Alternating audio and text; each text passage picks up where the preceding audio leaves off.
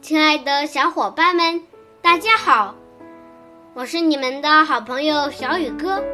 今天我给你们讲的故事是《两只青蛙》。两只青蛙比邻而居，一只生活在湿润的沼泽，那里是青蛙们喜爱的地方；另一只生活在远处的一条水沟里。那里汇集了雨后所有流过来的水。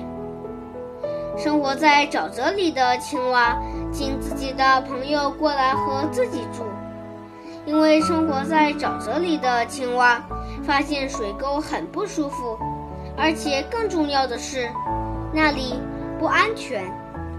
但那只青蛙拒绝了，说自己不能从已经住惯了的地方搬走。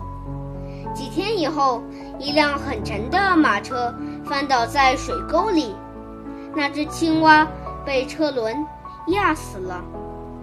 好了，今天的故事就讲到这里，明天见。